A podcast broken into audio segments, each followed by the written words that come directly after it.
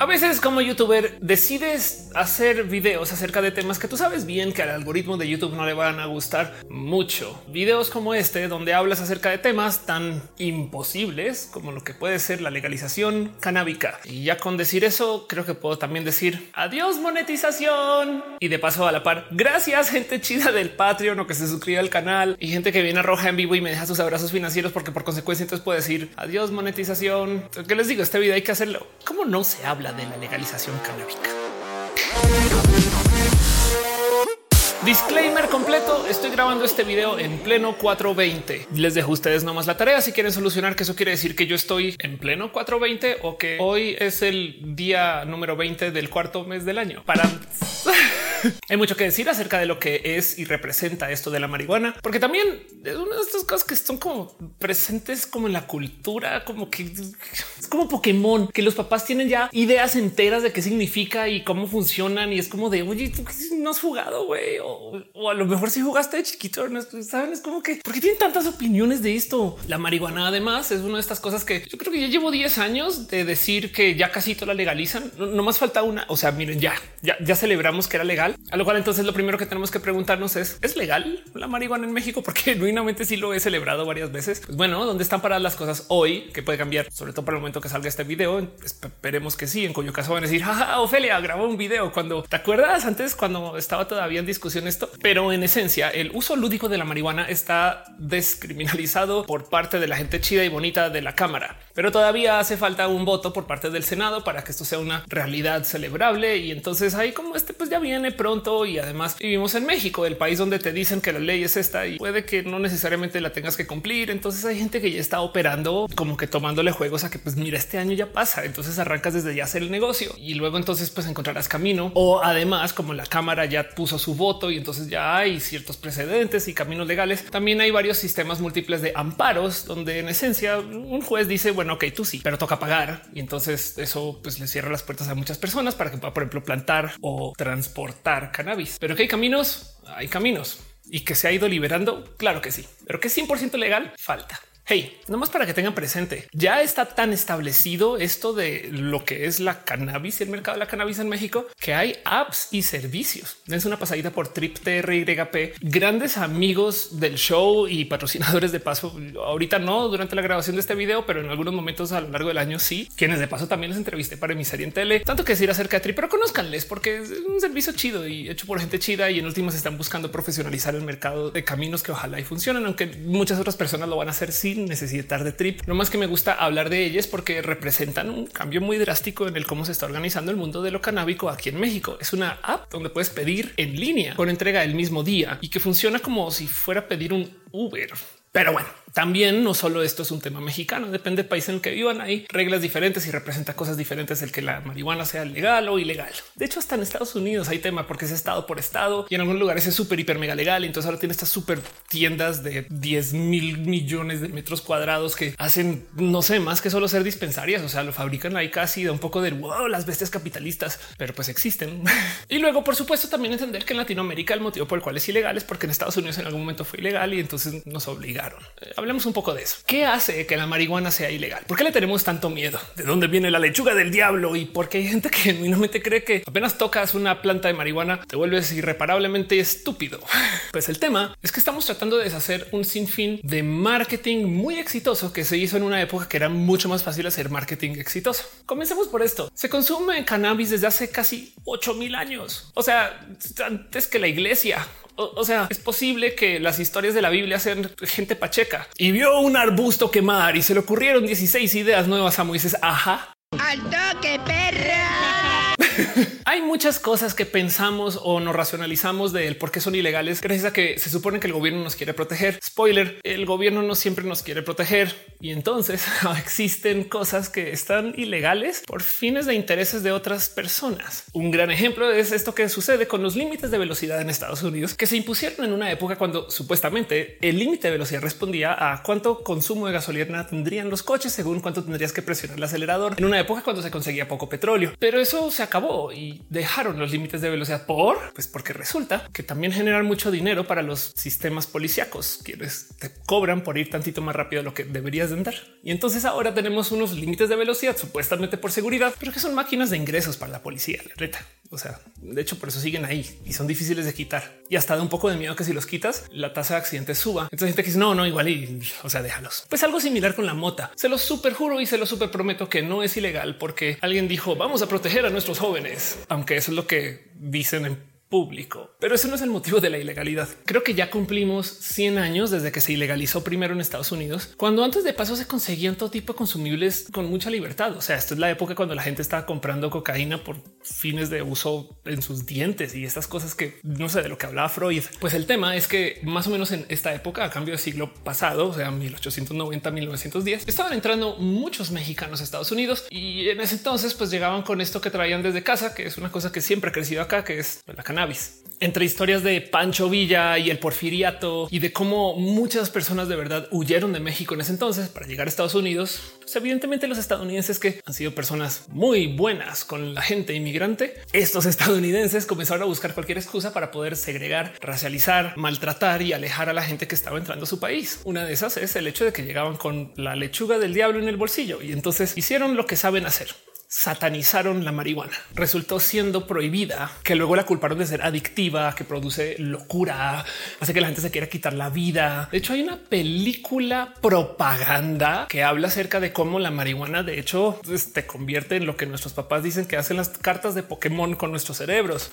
Estoy hablando de como en los 20, 30, no 1920, 1930 y de cómo en ese entonces, pues genuinamente la gente dijo: Pues sí, eh, esa gente que fuma no es santa como nosotros que vivimos acá hace mucho tiempo en esta tierra santa que nos pertenece. No, tampoco señor Don Blanco invasor estadounidense. Pero bueno, el punto es que históricamente la marihuana sirve explícitamente como herramienta para poder segregar gente que pues, vive esta vida que se consume desde la marihuana. Miren, ¿qué creían ustedes que consumían los hippies en los 60? Sí, amor, paz, familia. Están pachecos, son blancos pachecos de Estados Unidos que están felices además. O sea, es que la marihuana es chida para eso, pero en el caso. El tema es que si bien ya era algo ilegalizado como es del 37 en adelante, o que tenía impuestos o que simplemente no se le presentaba bien en cultura popular estadounidense, en la era de Nixon se usó de modos muy agresivos para tratar de limitar o controlar a la gente que, mejor dicho, para combatir a los hippies cuya misión genuina política era decir al gobierno no, yo no voy a la guerra porque esa guerra, pues yo no creo en eso. Comenzaron a redoblemente satanizar la marihuana que consumían mucho y la usaron con fines de poder bulear y perseguir y maltratar a gente que pues, la vendiera o la creciera o demás, sobre todo gente racializada o gente transnacional. Yo sé, yo sé, yo sé que sueno a que me estoy inventando las cosas, a esta gran novela conspiranoica de la cabeza de Ofelia, porque seguramente fumó y ahora estoy tan paranoica, no la mota, pero ahí donde lo ven hay una historia de confesión por parte de una persona que estaba detrás del crear este tipo de políticas en la Casa Blanca cuando estaba Nixon ahí, que en el 94 por fin se confiesa. We knew we couldn't make it illegal to be either against the war or black. But by getting the public to associate the hippies with marijuana and blacks with heroin, and then criminalizing both heavily, we could disrupt those communities. We could arrest their leaders, raid their homes, break up their meetings, and vilify them night after night on the evening news. Did we know we were lying about the drugs? Of course we did.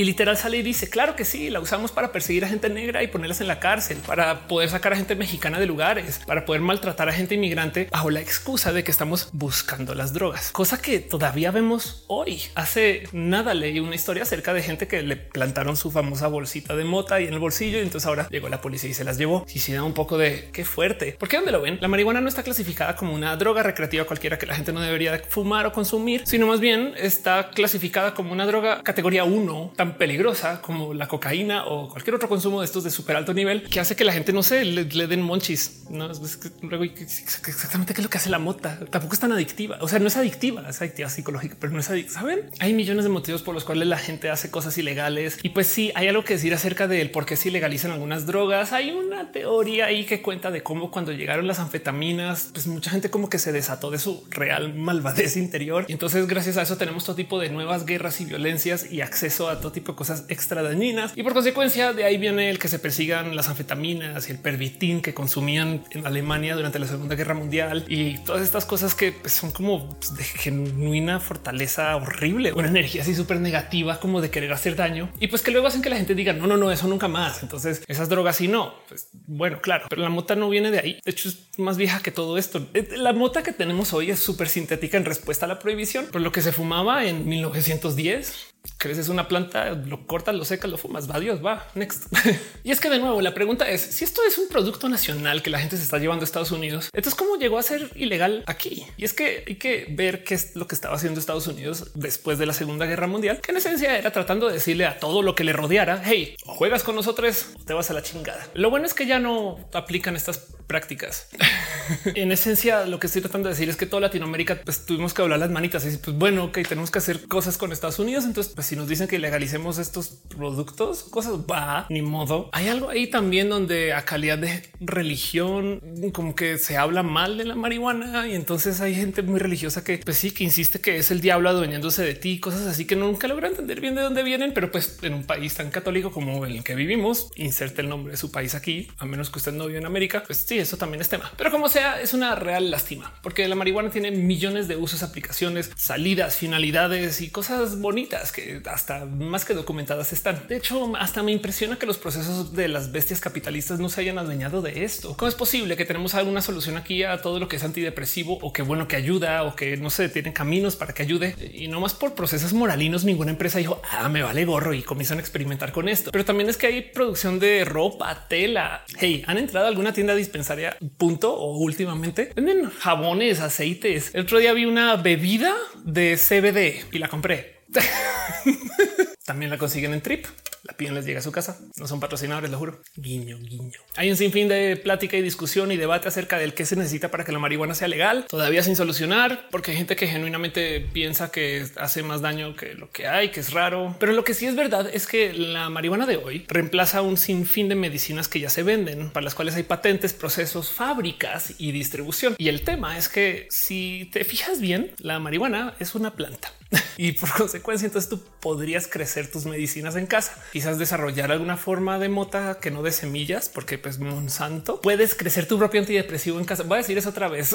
Hay cosas en la mota que ayudan con la diabetes. Obviamente ayuda a dormir también con esto del CBN. Hay un chingo de beneficios, pero como sea, el punto es que sirva o no sirva para todo lo que se le mercadea que dicen que hace. Lo que sí es evidente es que es una planta menos peligrosa que cualquier otra cosa consumible que muchas de las cuales son legales. Miren, el alcohol es bastantes veces más peligroso que la mota. Y ahí está. Y gente menor consume alcohol. Bueno, no debería, pero me entienden. Una de las cosas de lo que se dice de la marihuana es que es una droga de inicio. Y esto es raro de considerar, porque entonces en esencia técnicamente es como lo que te lleva consumos más fuertes. Pero entonces da un poco del, si ves tu argumento, estás ocupando otro consumo para ilegalizar este consumo. No hace mucho sentido eso. Y ahora para rematar tenemos estas historias de estados en Estados Unidos donde ya la legalizaron y donde se pueden ver un sinfín de diferencias arrancando nomás por la cantidad de dinero que le ha entrado un chingo de estados solo porque dijeron pues sí vende la aquí están las reglas, no? por ejemplo, en todos los estados donde se vende mota calidad legal hay una disminución en hogares de cuidado o donde reciben a niñas y niñas abandonadas, no más porque hay una literal reducción en casos de violencia intrafamiliar, pero súper mega evidente es que al tener la marihuana disponible para la venta legal, el consumo con abuso de alcohol también pues, ha estado bajando, porque pues, igual ibas a la peda y fumas un poquito y ya te da monchis en vez de quererte ir del loco loca con el alcohol. Saben?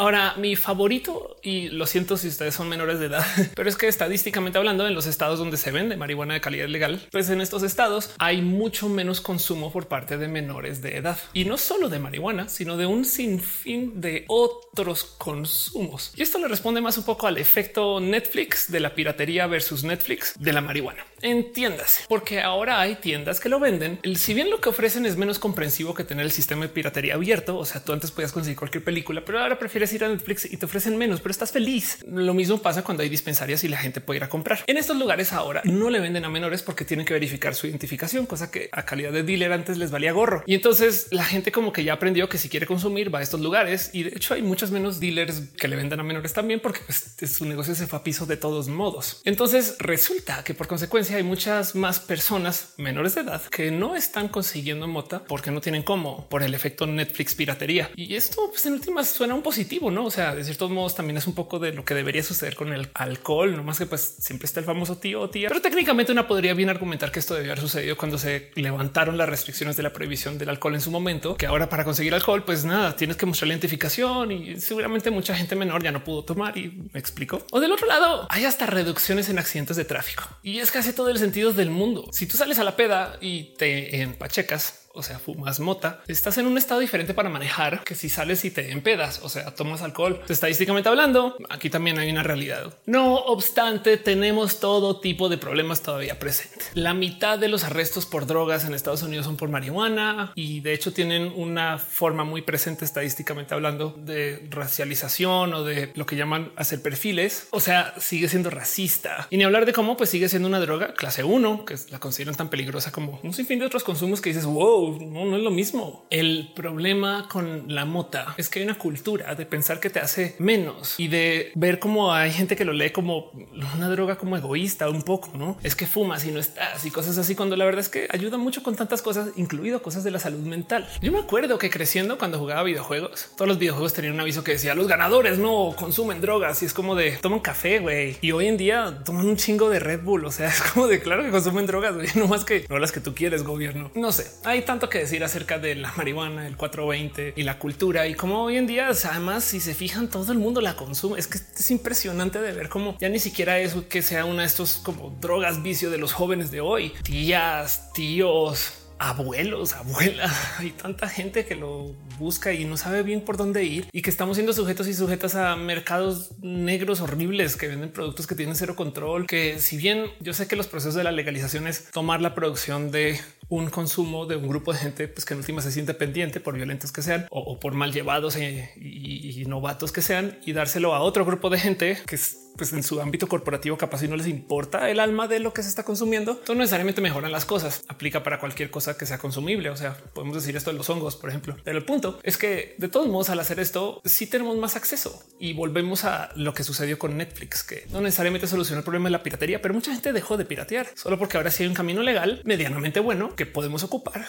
Y entonces pues, tenemos una solución buena para consumir lo que igual ya estamos consumiendo. El futuro de todo esto que se le llama drogas, pues tiene que ser más bien el de la reducción de daños, el de saber que hay vicios y toxicidades y el que saber que hay problemas y complicaciones y que de paso, como todo aquello, esto que se suele castigar desde lo moralino, prohibirlo no lo va a solucionar. Miren, piensen en esto. ¿Por qué tenemos esta lo que llaman algunas amigas droga robótica, marihuana super cyborg, que son estos como plantíos hidropónicos que tienen todo tipo como de extra de luz y son súper fuertes porque están hechos muy, muy a la medida, casi que con un chingo de trabajo para triplicar su potencia y demás. Pues porque por un lado podemos y pues por supuesto que va a haber alguien que pues, si puede hacer super mota lo va a hacer, pero también está el tema que si tú ilegalizas el transporte de cualquier cosa, todavía va a suceder ese transporte, pero en menor cantidad. Entonces en ese caso tú vas a tratar de transportar drogas más duras, más fuertes. No, si, si tú vas a solamente poder vender tantos gramos de marihuana al otro lado de la ilegalidad, pues en vez de optimizar para aportar con 10 millones de bolsas, prefieres llevar una súper fuerte y venderla muy cara al otro lado. Y esto hace que todo tipo de consumo se vuelvan aún más vicio y más dañinos en potencia porque estás llevando pues, cosas más fuertes. Y entonces también ahí deja mucho el chale. Se hubieran dejado que la gente siga fumando como se fumaba en 1900. No sé, honestamente, no sé cómo se sientan ustedes con este tema. Me encantaría escuchar de ustedes y platicar